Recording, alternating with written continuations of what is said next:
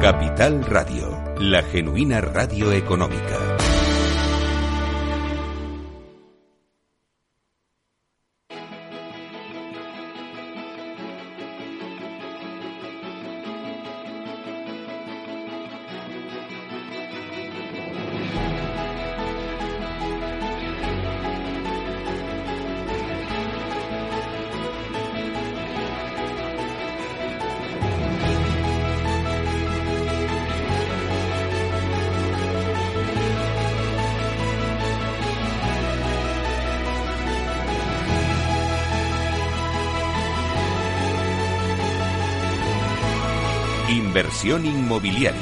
Con Meli Torres.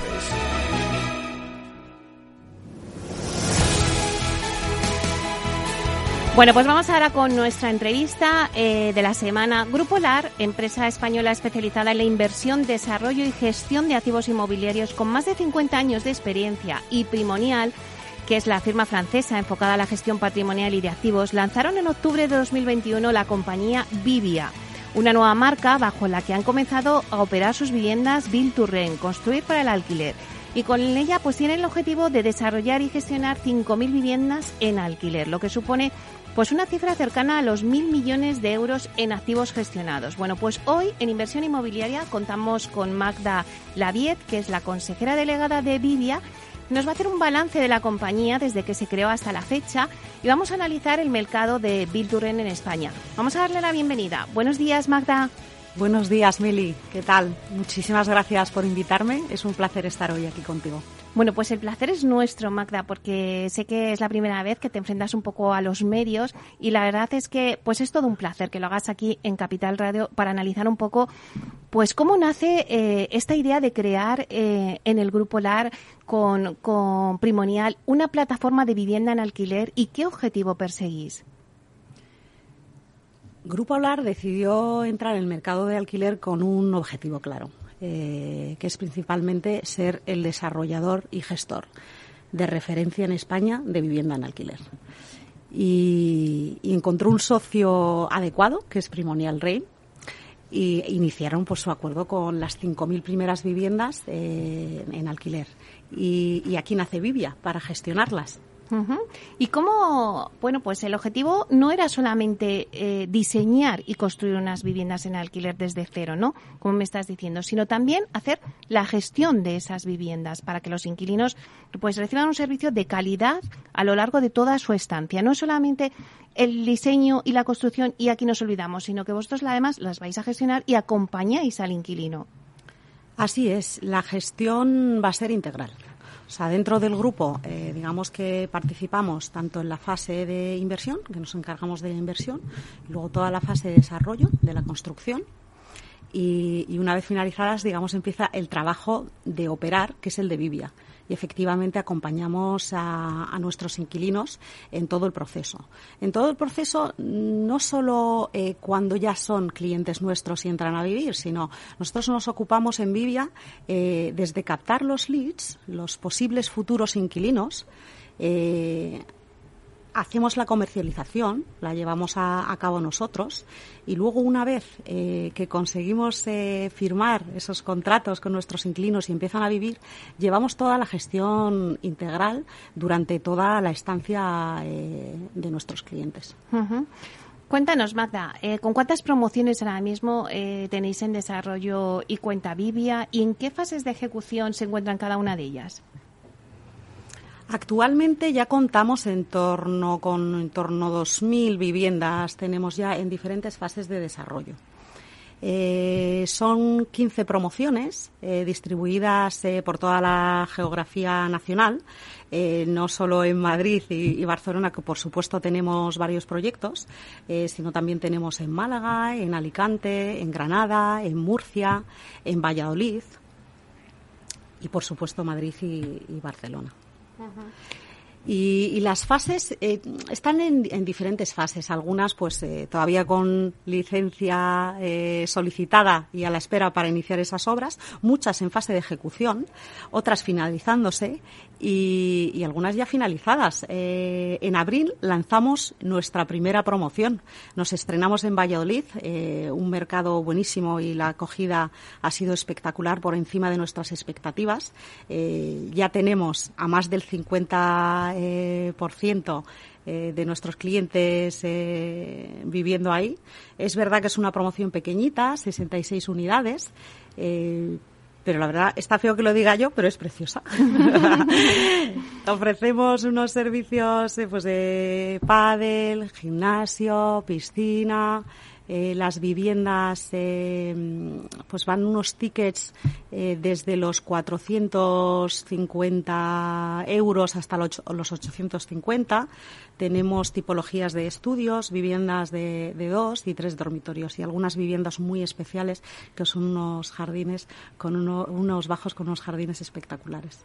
Bueno, esa es la primera promoción de, de, de que habéis hecho en abril, que la habéis lanzado.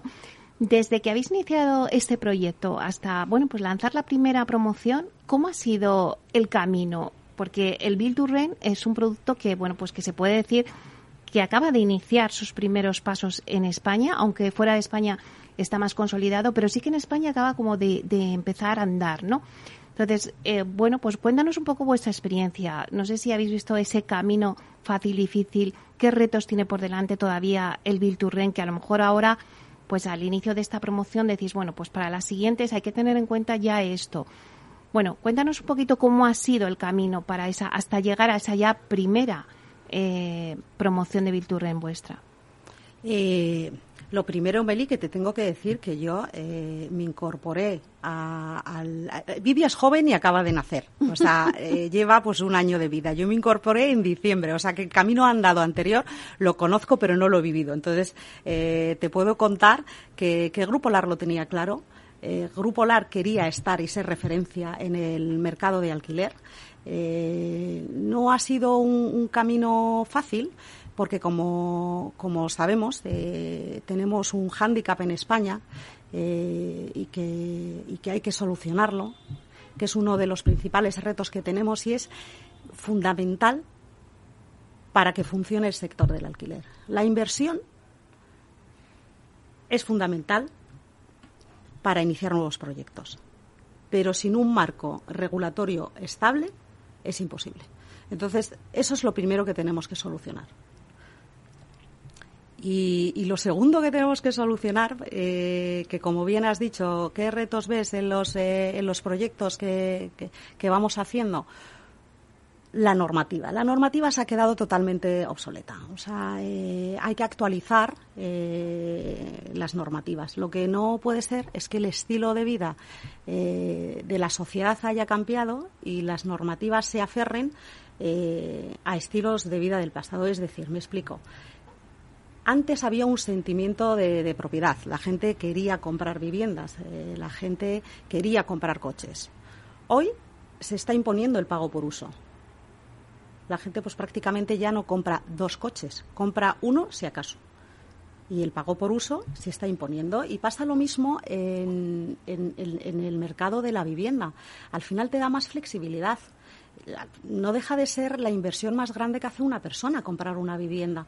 Eh, y, hay una parte que es la económico-financiera, es tener esa capacidad, ¿no? De tener ese ahorro mínimo de un 20% más impuestos y demás, no es tan accesible. Entonces, tienes una barrera de entrada que es económico-financiera y luego, por otro lado, eh, también lo que tienes eh, es un cambio en el estilo de vida.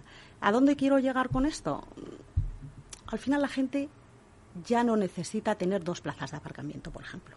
Y hay normativas que te siguen exigiendo tener eh, un, garaje y medio eh, por cada 100 metros cuadrados. ¿Pero qué sentido tiene? O sea, no exijas cosas que, al final eh, no, no, no, no están cubriendo necesidades de los clientes y no nos deja optimizar los espacios. Porque ese sobrante yo lo podía dedicar a un espacio de coworking que a mis inquilinos les aporta muchísimo valor porque como sabemos todos, el teletrabajo se ha impuesto también y, esas fórmulas mixtas de trabajar en la oficina y desde casa eh, se están imponiendo y, es que no tenemos superficies en los edificios y, las normativas nos constriñen en ese sentido. Y yo creo que es fundamental que se revise la normativa. Claro, este es vuestro primer proyecto, pero, pero Magda, eh, ¿cuál será el segundo que, que saquéis o en qué estáis trabajando ahora mismo? Pues eh, me alegra que me hagas esa pregunta, Beli, porque estoy justamente ahora preparando el lanzamiento de nuestro proyecto de Parla. Son 80 unidades eh, y la verdad que, que confiamos muchísimo en una comercialización. Yo creo que va a ser buenísima. Tenemos una una lista de espera eh, en torno a 800 personas. Eh, estamos, la verdad, que muy contentos y con mucha ilusión y la lanzamos en septiembre. Esperamos que en septiembre puedan entrar a vivir nuestros primeros inquilinos. Es una promoción de dos y tres dormitorios. Eh, todas ellas cuentan o bien con terraza o bien con jardín. Hay unos espacios comunes, tenemos piscina, tenemos gimnasio, eh, unas zonas ajardinadas eh, espectaculares y además una zona de juegos infantiles. Todas las viviendas cuentan con, un garaje y un, trastero. Eh, son, son viviendas, además, pues muy pensadas para el estilo de vida actual, que en realidad en Grupo LAR se piensa muchísimo en el diseño de las viviendas. O sea, no es lo mismo pensar, y construir y diseñar una promoción para venta que para alquiler. No solo porque las necesidades son diferentes de los eh, futuros clientes, sino también a la hora de gestionar esa durabilidad de, eh, los materiales. Eh, hay que pensar porque está muy bien y por supuesto nuestro cliente y la experiencia de nuestro cliente es fundamental, pero también hay que pensar en los costes, en los costes de esta gestión, de ese mantenimiento a largo plazo. Entonces, en Parla, eh, no solo el diseño y la distribución, eh, que, está pensada para la sociedad de hoy en día con cocinas abiertas, integradas en salones. Es verdad que siempre eh, reconozco que tenemos un porcentaje con, cocinas cerradas para ese cliente eh, más convencional y tradicional que lo prefiere así. y contamos con, con, unas calidades que, sinceramente, como yo justo esta de Parla no participé, digamos, en la fase de desarrollo, me sorprende positivamente las altas calidades que tenemos en nuestras promociones. Claro, eso es algo que en el Virturren eh, hay que destacar, que no son viviendas del alquiler, que están más cuidadas que en el diseño. Y sobre todo, eh, dentro de ese diseño cabe la sostenibilidad, que es hoy en día uno de los requisitos más importantes que, que también demanda el cliente, ¿no? Por supuesto, lo demanda el cliente y toda la sociedad y, creo que todos tenemos esa responsabilidad. El tener viviendas sostenibles no debería ser una opción. O sea, todos tenemos la, obligación eh, de crear un mundo pues cada vez mejor y, pensar un poco las generaciones que vienen después. Yo creo que la sociedad está completamente concienciada y el cliente lo valora. Nosotros en, en Grupolar eh, apostamos 100% eh, por viviendas eficientes y sostenibles. Eh, tenemos una política de SG implantada en el grupo ya desde hace muchos años y, y, y en Bill to en concreto todas nuestras promociones cuentan con un sello BRIM hay muchos tipos de certificaciones. Nosotros hemos optado por esta, que mm. no solo te analiza la fase de construcción, sino también piensa en el futuro confort del inquilino que va a vivir en esa vivienda. Eh, y luego también tenemos una promoción que ya tiene como la máxima calificación que diría yo, vamos a tener una promoción que es Passive House. Eh, pues eh, eso básicamente es casi un consumo pues prácticamente nulo de, energía cuando tienes un, Passive House. Yo creo que es la primera promoción eh, llave en mano en España que, va a ser Passive House. ¿Y dónde va a estar esa promoción? Pues esa promoción la tenemos en Valdemoro. Bueno, ¿cuántos proyectos tenéis? Eh, cuando me hablabas de sostenibilidad, de diseño, pero también hay una parte muy importante que es la tecnología. Eh, pues la tecnología para gestionar también todas eh, estas comunidades de vecinos, de, de todo el edificio, de todos los servicios que aportáis. Y para ello vosotros habéis creado una plataforma digital, ¿no? Sí, la tecnología es fundamental. Bueno, Vivi al final como es nativa digital. Y no sabemos trabajar de otra manera que no, que, no sea esa. Eh, efectivamente, eh, trabajamos eh, de manera pues casi 100% digital. nuestras interacciones con nuestros inquilinos también lo son. O sea, la tecnología está muy implantada en nuestro negocio. Desde la captación de leads, que nuestros clientes, pues más de un 90% de los inquilinos que tenemos a día de hoy se han captado online. O sea, la, manera tradicional ya yo creo que se ha quedado un poquito atrás. Es verdad que complementamos nuestros servicios con, una parte más tradicional porque yo creo que hay clientes, por ejemplo, que siguen necesitando hablar con alguien. Mm. O sea, nosotros hacemos la captación eh, online. Y luego eh, las visitas, por supuesto, que acompañamos al inquilino de manera física.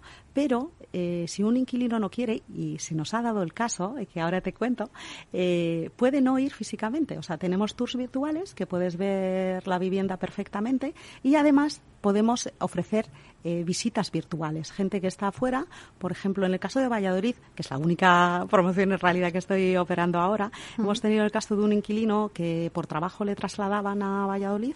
Eh, entonces, eh, él quería llegar y ya entrar a vivir, o sea, quería tener todo organizado, no se quería desplazar hasta Valladolid porque no le era posible por temas laborales. Entonces hicimos con él una, una videovisita, el cliente reservó y firmó y todo el proceso lo pudo hacer online. En realidad nosotros no, no hemos necesitado ver a ese cliente, porque una vez que es que incluso la firma es eh, del contrato privado es digital, eh, no hay ya, la, la, tecnología está impuesta. Y hoy en día eh, en el mercado pues hay muchísimas soluciones realmente disruptivas. Es impresionante la cantidad de oferta que hay. Pero bueno, desde Vivia nuestra gestión es integralmente eh, tecnológica y luego sí contamos con esa plataforma que me comentabas. Y también, Magda, ¿cómo es el, el, mm, perfil un poco del cliente que busca este tipo de viviendas? Este tipo de viviendas, pues, eh, a ver, yo diría, es que depende de la localización, por supuesto, y los perfiles de clientes eh, pues, pueden ser muy diferentes.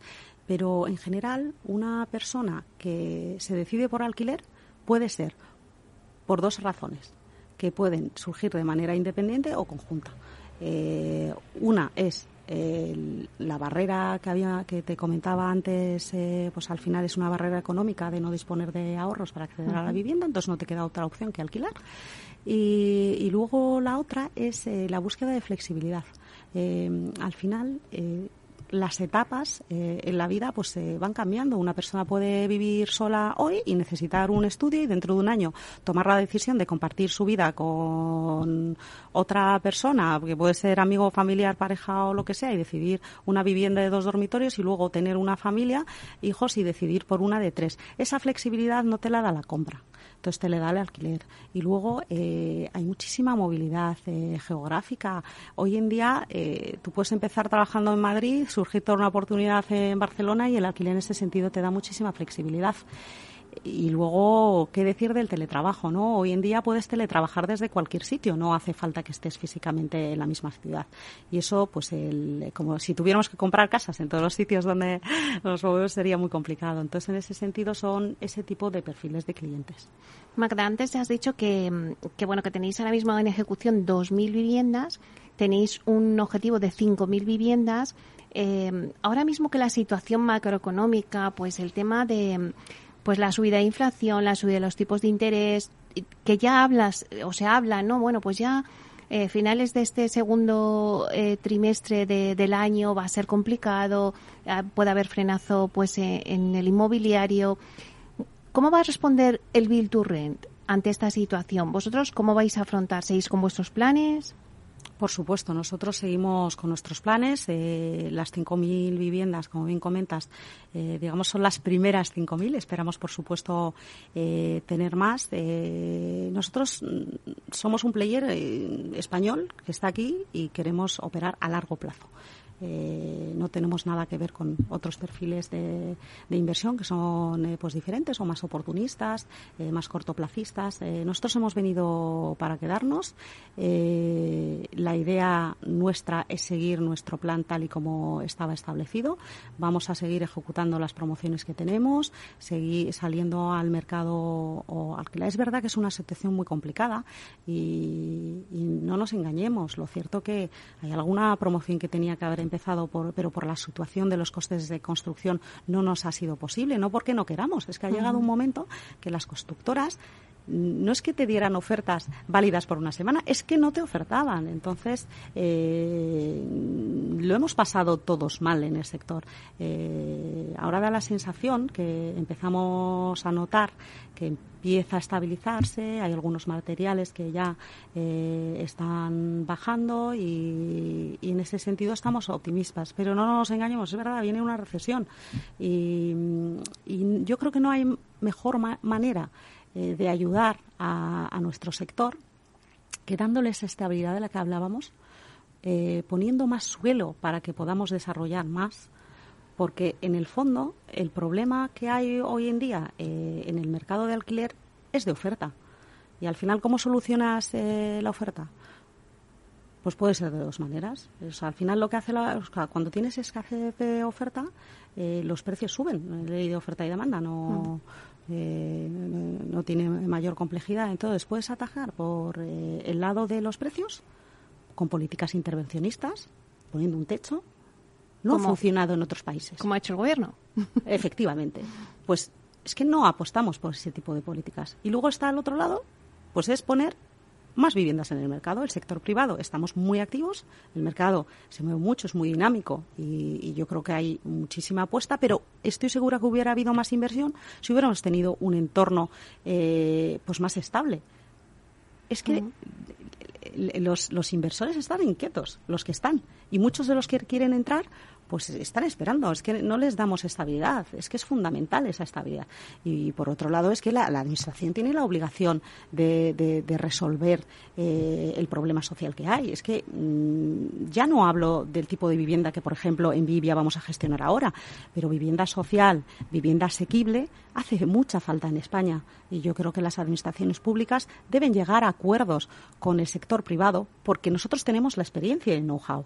Y es que estamos para ayudar también en ese sentido. Por supuesto, planes como el Plan Vive, pues está fenomenal, pero hay otros que no voy a nombrar, que es como es que los promotores eh, no entran para perder dinero. O sea, eh, esto es un negocio. Eh, vamos a sentarnos, vamos a entendernos y, vamos entre todos a, a, solucionarlo y no con políticas intervencionistas. Más diálogo. Ya nos quedan muy pocos minutos. Bueno, un minuto, pero sí que me gustaría dar una pincelada, Magda, que me dijeras, pues un poquito si los modelos de Biturren que se han puesto en el mercado en España son válidos, si la tendencia sigue por ahí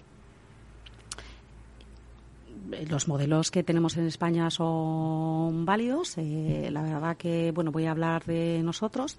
Eh, estamos trabajando en, proyectos eh, que funcionan y nos lo está diciendo el mercado, muy pensados para alquiler, concebidos para ello. el Bill to Rent no es una moda, es una necesidad o sea, la vivienda en alquiler. O sea, este, estamos hablando mm, de un en torno a un 23% eh, es el porcentaje que tenemos de, viviendas en alquiler y solo un 5% está en manos de profesionales. Queda recorrido. Muchísimo recorrido. Pero es verdad que va a tener que convivir con otras formas de living, el co-living, que, está entrando en España, en otras ciudades eh, europeas y del mundo, eh, funciona fenomenal. Eh, ya veremos en qué cuota tendremos la vivienda en alquiler tradicional y, el co-living. Pero desde luego que el Bill to Rent ha venido para quedarse muchísimo recorrido. Pues nos quedamos ahí. Muchísimas gracias, Magda Ladiet, consejera delegada de Vidia, por estar aquí y por analizarnos el mercado de Bilturren. Un placer. Muchas gracias a ti, Mary.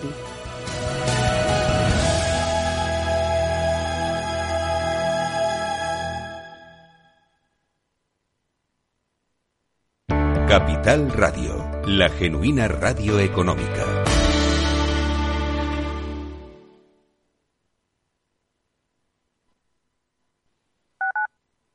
Capital Radio Madrid 103.2. Nueva frecuencia, nuevo sonido. Gráficas Naciones. Más de 50 años de experiencia en el sector de las artes gráficas. Apostamos por la última tecnología tanto en impresión offset como en digital y gran formato. Realizamos todo tipo de impresión. Tarjetas de visita, folletos, libros, vinilos, decoración y montaje de stands. Más información en el 91 629 2145 o en gráficasnaciones.es. Los jueves de 3 a 3 y media en Capital Radio, Gestión del Talento, el escaparate de la formación para el empleo. Expertos formadores, agentes sociales y representantes de la Administración se dan cita en este espacio para impulsar el valor de la formación y el talento. Un espacio de Fundae, la Fundación Estatal de Formación para el Empleo, dirigido por José Joaquín Flechoso.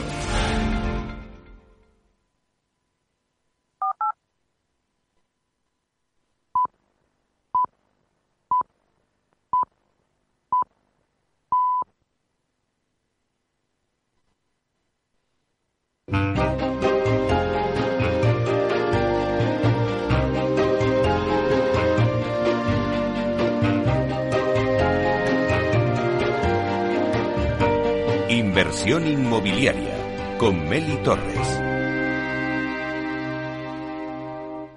En nuestra sección La Vía Sostenible con Vía Ágora os contamos la transformación de la vivienda del futuro enfocada en una construcción sostenible como pilar principal.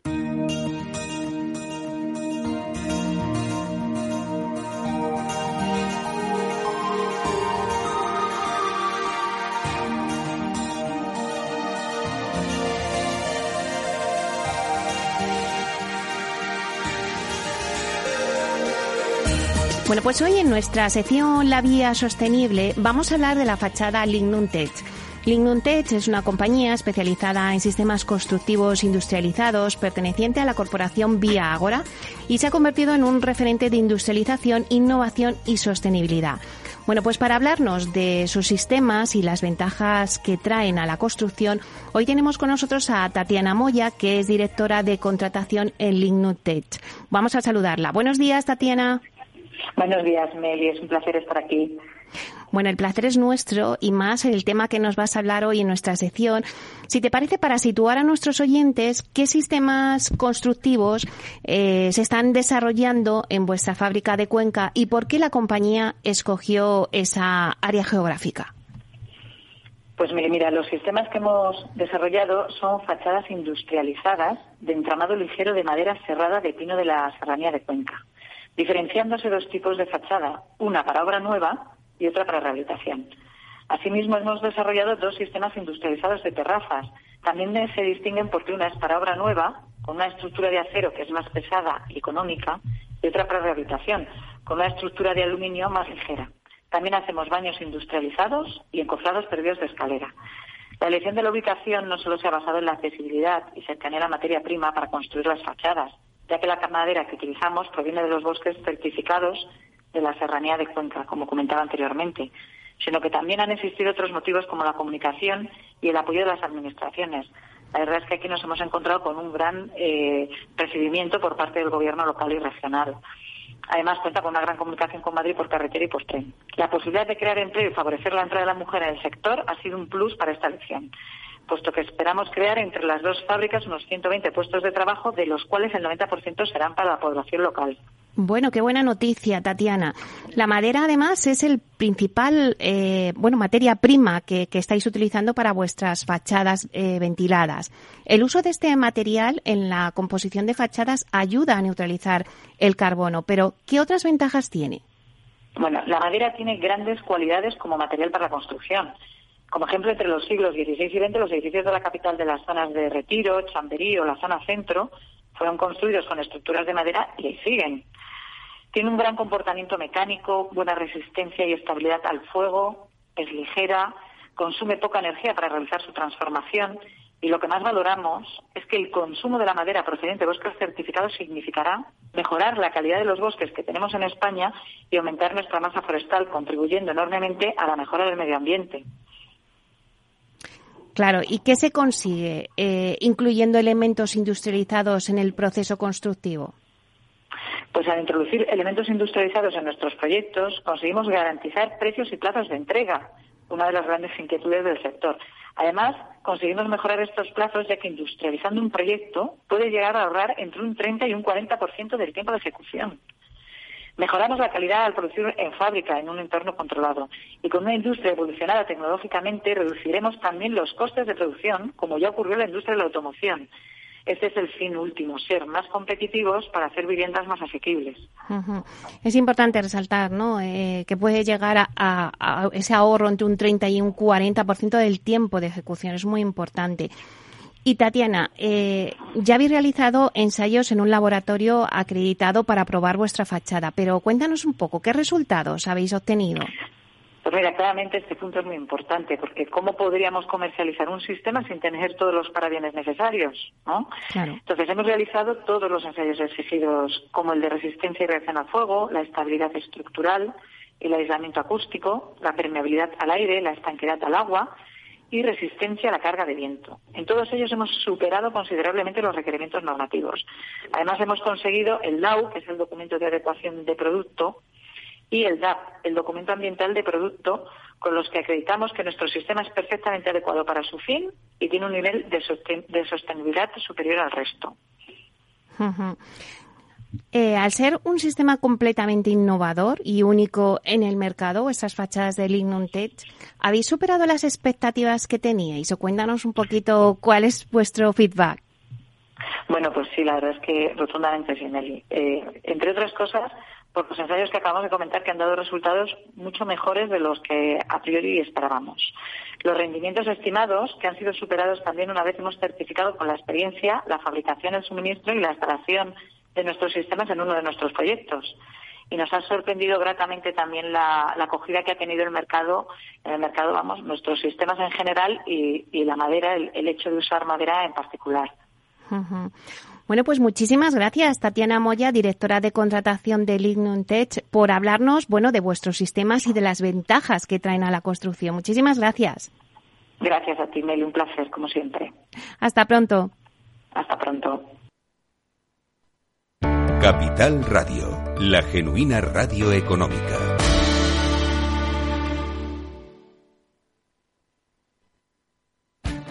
Esto te estás perdiendo si no escuchas a Rocío Arbiza en Mercado Abierto. Mario Wade, profesor de ESIC y ex consejero del Fondo Monetario Internacional. Llueve sobre mojado, porque antes del conflicto ya el tema de la política monetaria venía muy expansiva lo que llamamos nosotros la fiesta party pachanga en el Banco Mundial, emitir mucho dinero, y ya llevamos mucho tiempo, con lo cual veníamos con una inflación altísima antes del conflicto. Imagínense que a partir de ahora, con la subida de la energía, yo siempre explico a mis alumnos que si hay algo que afecta muchísimo la inflación es el petróleo, ¿no? Porque afecta al transporte y afecta a todos los derivados, ¿no? Fertilizantes, plásticos, pintura. O sea que si sube el precio del pollo no pasa nada, pero si sube el precio del petróleo sí. Mercado Abierto con Rocío Arbiza.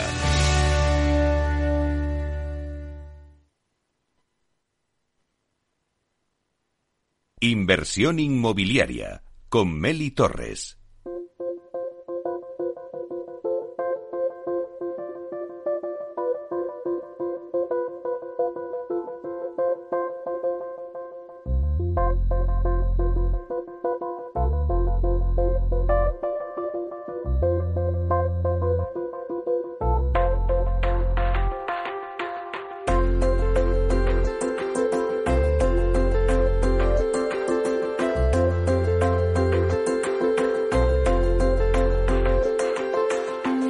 Inversión inmobiliaria y PropTech con Urbanitae, un espacio donde descubriremos las nuevas claves financieras que están cambiando el sector inmobiliario gracias a la transformación digital.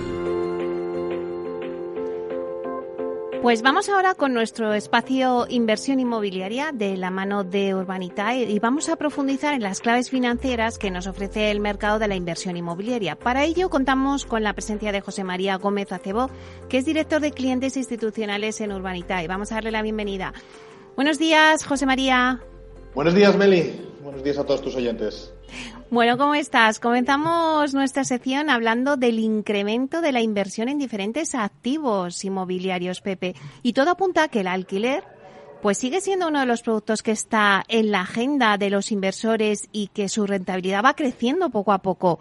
Según un informe de Idealista, la rentabilidad bruta de la compra de una vivienda para después alquilarla ha crecido hasta un 7,2% en el segundo trimestre del año. Bueno, pues supone un ligero incremento con respecto al mismo periodo del 2021 que se situaba en el 7,1. Es pequeño, pero bueno, quiere decir que va creciendo. Eh, además, eh, el análisis que hace Idealista pues siempre sitúa ahora mismo a las oficinas como el activo más rentable con el 11,2%. Bueno, pues no sé qué te parece si, si hablamos un poquito de este informe de Idealista y estos productos ¿no? de la rentabilidad. Vale, sí, el, el estudio Idealista se nutre de la ingente fuente de datos que maneja la plataforma. Y lo que están haciendo básicamente es calcular el cociente entre la renta anual versus el precio medio de compra en la zona, ¿no? Sí. Tiene una, tiene una virtud de la sencillez, porque es una ecuación relativamente sencilla de calcular, y además permite comparar rentabilidades por zonas y activos eh, en los activos que maneja la plataforma, que estamos hablando de viviendas, locales y garajes. De todas formas, yo creo que conviene adoptar un poco prudencia, porque no es lo mismo rentabilidad bruta que neta. Y aquí hay que tener en cuenta que no la sobre la rentabilidad bruta tenemos que descontar pues todo lo que son gastos de comunidad, el IBI, los seguros, inversión en reformas y luego, por supuesto, el lucro cesante que se produce cuando se queda el inmueble vacío y hay que esperar unos meses hasta conseguir volver a ocuparlo, ¿no? Por tanto, quizás la rentabilidad real que va a recibir el inversor puede estar en torno a un par de puntos por debajo de la anterior. Hmm. Y además hay que recordar que hay que hacer una cierta gestión del inmueble y de los inquilinos que lo ocupan. Esto no es como un activo financiero que simplemente te sientas a esperar y en el momento que decides vender o cuando se liquida el activo tú cobras, pero no has tenido que preocuparte de nada. Aquí la situación es un poco distinta y por eso eh, hay que establecer una diferencia fundamental entre los grandes tenedores profesionales que son capaces de gestionar y optimizar los gastos de gestión, el seguimiento de un parque de viviendas importante, del pequeño propietario que se compra una o dos viviendas para alquilar y que tiene que ocuparse a menudo personalmente de la gestión del inmueble y del inquilino.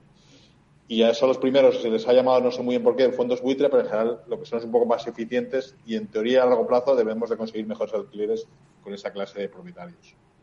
Hmm, Claro. Eh, bueno, vamos a pasar ahora a hablar de algunos de los productos, por ejemplo, eh, el sector hotelero, ¿no? La inversión en el sector hotelero. Colliers acaba de publicar su estudio del sector hotelero y apunta que el sector hotelero ha alcanzado 1.521 millones de euros en el primer semestre de- del año, que es un 35% más que en los primeros seis meses si lo comparamos con el 2021. Bueno, pues al final estas cifras eh, vienen a confirmar que la inversión hotelera va recuperando poco a poco eh, su posición. Según la consultora Colliers, en 2022 se ha registrado un total de 68 operaciones. Bueno, no sé cómo ves el sector hotelero. Bien, sí, son 68 operaciones que representan casi 10.000 habitaciones. Y además hay un dato significativo que es que el segmento urbano ha batido, que es, que es el segmento que engloba también viajes de negocios, que sabemos que están un poco en crisis con la llegada de las nuevas tecnologías y, Sí. y la posibilidad de hacer reuniones online, que un poco se va imponiendo poco a poco. Aún así, el segmento urbano ha batido el mercado vacacional durante el primer semestre del año y se ha registrado una inversión de 873 millones eh, frente a los 648 millones del vacacional. Es decir, un 57 frente a un 42. Este mayor peso de las operaciones de urbano pues, bueno, es- pueden explicar un poco por qué Madrid es líder con acumu- acumulando en torno al 29% de esa inversión y se sitúa así a la cabeza del ranking, seguida Barcelona, Bal- Baleares y Canarias. En mención especial merece hacerse caso, merece yo creo comentar el caso de Málaga, que tiene un volumen de inversión de 200 millones en la provincia. Esto te demuestra, y lo vuelve a demostrar, que Málaga es uno de los mercados más pujantes a nivel económico e inmobiliario. Y luego, si miramos el perfil de compradores, por seguir comentando este informe de Colliers, eh, los inversores internacionales han acapado cerca del 60% de la inversión total registrada. Y ahí destacaría operaciones como la parte, por la parte de compra de England Walkers Venture Management del Hotel Seven Pines Ibiza Resort y la, y la adquisición bastante reciente del Princesa Plaza de Madrid por parte de Brookfield. Estos son dos ejemplos de operaciones de fondos internacionales que están entrando en España. Y si hablamos ya del segundo semestre del año, comienza un pipeline de operaciones que suman aproximadamente 1.800 millones de euros Pero bueno, al final volvemos a estar en un entorno de fuerte incertidumbre, y marcada por inversión en Ucrania, la subida de los precios energéticos y personal, y todo ello tiene un impacto directo sobre la cuenta de los hoteles. Es decir, los hoteles están registrando buenas ocupaciones, pero los márgenes no están mejorando. Y esto está generando nuevamente incertidumbre sobre la inversión. Claro, es esa incertidumbre que lo hemos comentado ya en otros programas contigo, de bueno, pues que sobrevuela ya la palabra recesión y que claro, pues hay sectores en los que se ven em, eh, más perjudicados, como por así decirlo, ¿no? Y el sector hotelero es uno de ellos. Otro sector del que hemos hablado es el logístico, ¿no? Eh, la inversión logística en Europa eh, ha registrado un volumen de 14.300 millones de euros en el primer trimestre de 2022, según los datos de la consultora Savills y dice que se ha superado el récord del mismo periodo de 2021, en el que se invirtieron 11.500 millones de euros. Bueno, pues cuéntanos cómo ves este sector logístico, porque es que hubo un momento en el que era el boom, o sea, la estrella, la logística, ¿no? No sé cómo lo ves ahora. Que no decae, la verdad es que no decae. Las cifras son francamente llamativas. Esperamos que en 2022 alcancemos las mismas cifras que 2021, que fueron casi 60.000 millones de euros en Europa siempre con Alemania y Reino Unido a la cabeza, que suman juntas casi el 50% de la inversión. En España nos hemos quedado en 725 millones en el primer trimestre y si eso lo comparamos con Alemania, que fueron 4.100, todavía nos quedamos un poco por detrás. Obviamente nuestra posición geográfica no ayuda. Al final, los, motores de crecimiento de este segmento siguen siendo el auge del comercio electrónico tras la pandemia en todo el continente. Hmm. Y luego, más recientemente, con todo lo que son las crisis de las cadenas de suministro, la necesidad de las empresas de disponer de más espacio de almacenamiento en, entornos próximos. ¿no? Es decir, estamos hablando de casi 10 millones de metros cuadrados alquilados en Europa en el primer trimestre, que se sitúa un 28 por encima, encima de la media de contratación de los últimos cinco años. Entonces, hemos, estamos viendo un descenso en las tasas récord, de desocupación, quiere decir que cada vez hay menos espacio libre y eso está empujando a los precios al alza y por tanto las rentabilidades también al alza, pero también se compra con rentabilidades más bajas. ¿no? Estamos hablando de que los yields de los activos están en 4,08, que es una compresión de 23 puntos básicos. Entonces, eh, el buen comportamiento del mercado de usuario de usuarios es el que está ayudando a compensar este impacto del incremento de costes de deuda. Pero porque eso también es otro factor sensible a la hora de fijar precios. Pero la cantidad de capital asignado al sector, sumando nuevos fondos que se está levantando, permitirá mantener los ritmos actuales de inversión, que insisto, son altos, históricamente altos. Pepe, hemos eh, hecho un repaso también por los sectores, ¿no? Pero también me gustaría eh, hacer un sector sobre el PropTech. O sea, no sé si, si en este momento también, hubo también, igual que hemos dicho de la logística, hubo un momento también del boom del PropTech, que, que bueno, pues que surgían un montón de empresas PropTech, eh, cada día pues eh, alguna salía nueva. Yo no sé ahora mismo con también este, este escenario de recesión, cómo va a evolucionar todo el mundo PropTech. Es difícil ver cómo evoluciona. Yo sigo pensando que el PropTech eh, introduce nuevas formas de entrar en el mercado que aprovechan todas las ventajas de la digitalización y, por tanto, los modelos de negocio nuevos están ahí para quedarse. Eh, yo sí que te puedo hablar en primera persona de lo que está pasando en Urbanitae, en nuestros proyectos. Seguimos encontrando atractivo, apetito inversor. Acabamos de cerrar una inversión en La Mordeja por valor de 5 millones de euros que se ha cubierto relativamente rápido. Ahora tenemos un proyecto en Ibiza, es un proyecto de más de 3 millones de euros de financiación y, le quedan 60.000 euros para completarse, o sea que vamos muy, muy rápido.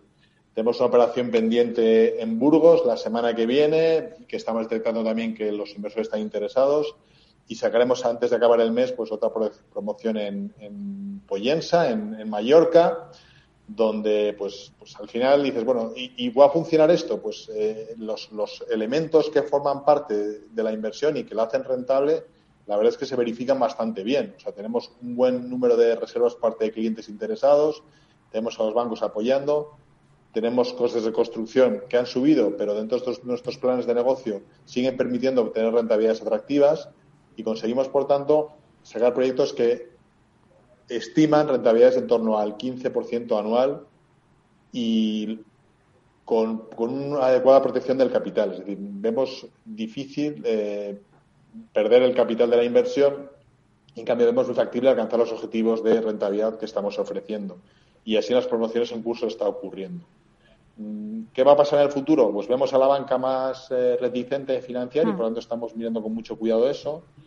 Eh, vemos a los compradores con más miedo, pero seguimos produciendo menos vivienda de la que el mercado demanda y también hay mucho comprador internacional que sigue interesado en entrar en España y por tanto no vemos palidecer un poco, por lo menos en lo que respecta a urbanidad, el modelo de negocio. Vemos mucha demanda inversora y mucha, mucha satisfacción de los inversores cuando conseguimos los retornos que les estamos prometiendo. Porque, Pepe, al final todos estos proyectos son proyectos residenciales. Luego, al final, el, el producto estrella sigue siendo el residencial. En nuestro caso sí, y no es porque descartemos los otros, porque hemos hecho alguna operación en temas de alquiler y seguimos dándole vueltas al tema de rentas, hmm. eh, pero la verdad es que es el mercado más profundo y más eh, fácil de determinar, que más, la gente más conoce y más líquido. Es decir, eh, prácticamente cualquier vivienda, incluso en los estados más graves de crisis, a un determinado precio siempre tiene comprador. Y eso no hmm. ocurre con todos los activos, ¿no? Y mientras el mercado siga produciendo menos viviendas de las que el mercado mismo está demandando, eh, creemos que el residencial es un sector por el que apostar. Y eso es lo que estamos haciendo desde Urbanitae. Acabamos de tener ahora mismo una entrevista con, con la CEO de Vivia, con Magda Laviet, que vivía, sabes que es la parte de rental, que, que, bueno, pues la plataforma que sacó el grupo LAR y Primonial. Y hemos hablado un poco también de, bueno, pues que del producto estrella también, el Build to Red, de construir para el alquiler, donde, bueno, vosotros también, como decías, eh, queríais entrar en esa línea. ¿Crees que el Build to Rent también eh, bueno, pues va a seguir, mm, porque claro, hay mucho recorrido, me decía ella.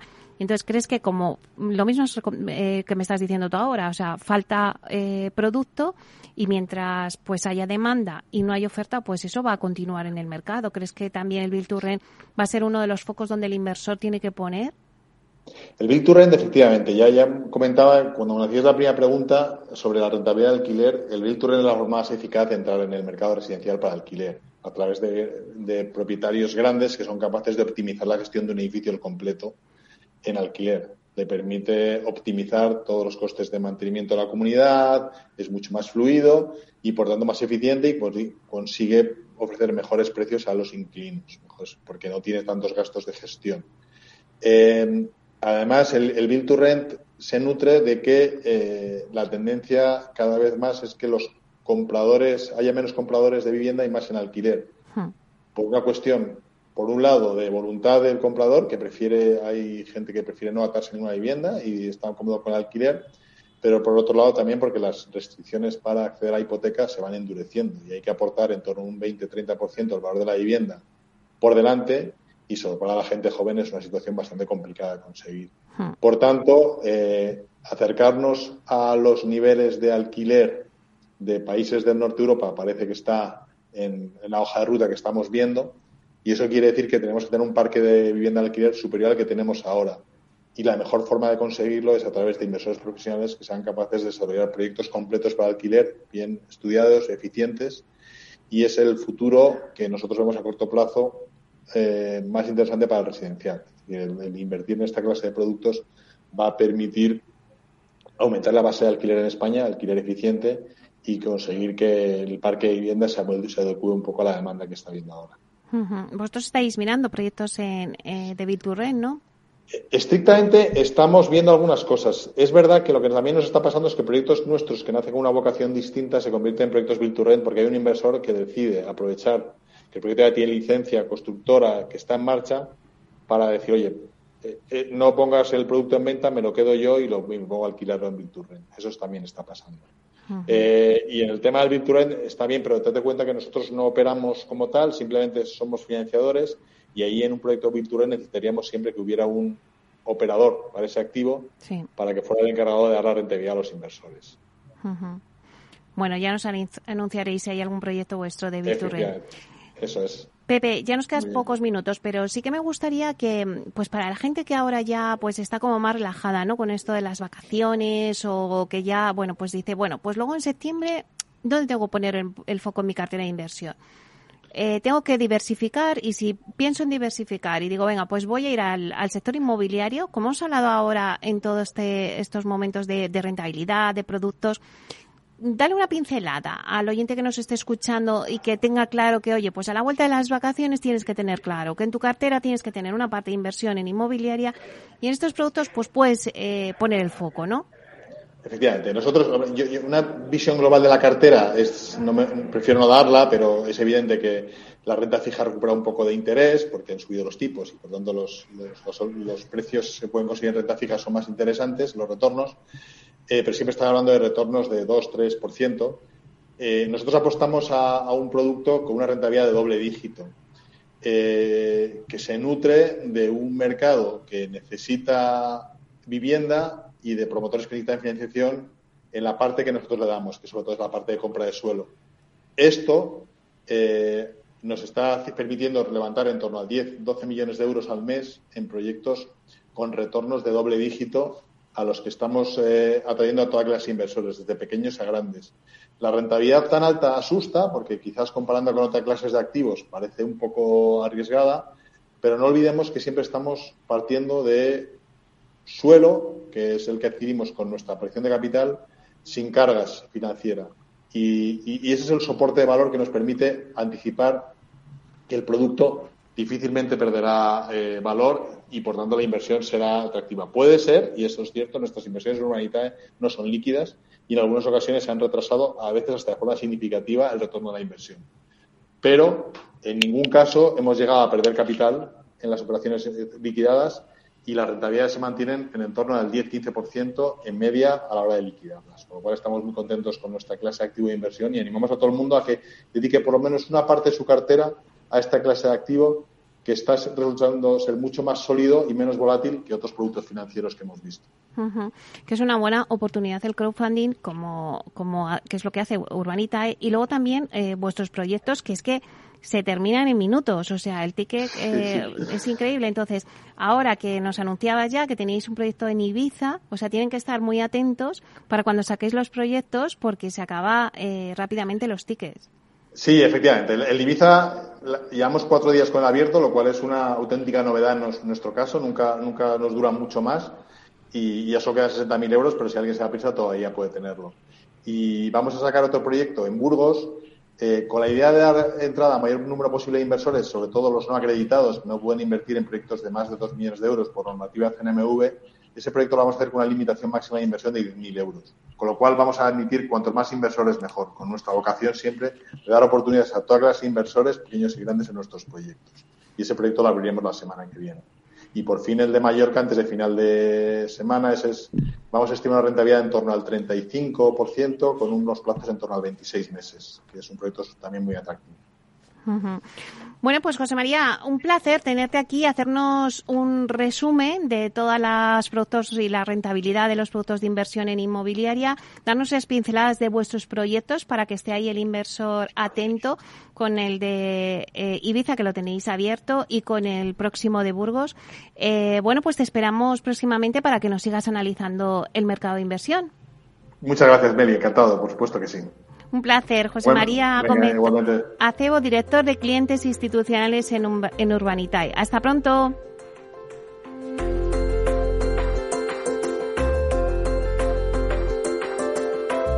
Inversión inmobiliaria con Meli Torres.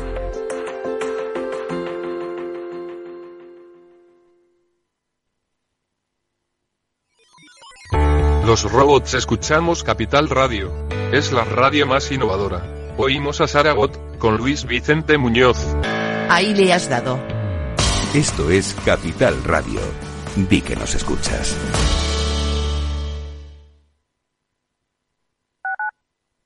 Capital Radio Madrid, 103.2.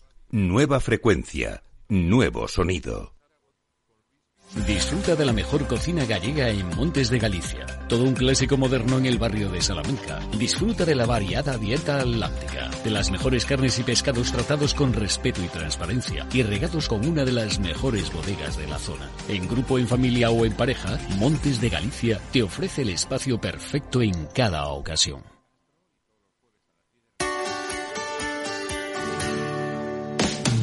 Humanos en la Oficina, el programa más divertido y de mayor influencia en el mundo de las organizaciones, con el presentador de mayor audiencia en el mundo del capital humano y speaker internacional Miguel Ángel Pérez Laguna.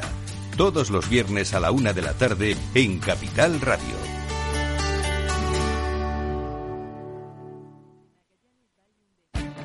Esto te estás perdiendo si no escuchas a Rocío Arbiza en Mercado Abierto.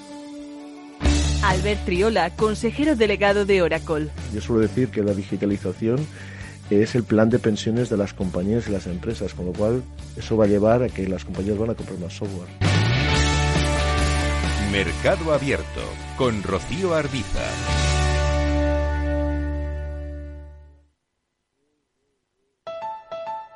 ¿Quieres conocer lo que mueve a los líderes globales? ¿Lo que les apasiona? ¿Lo que les asusta? ¿Lo que aprenden cada día? Te los traemos cada semana a Capital Radio. Soy Raúl Castro y todos los jueves a las 10 de la noche puedes escucharnos en Líderes Globales, aquí en Capital Radio.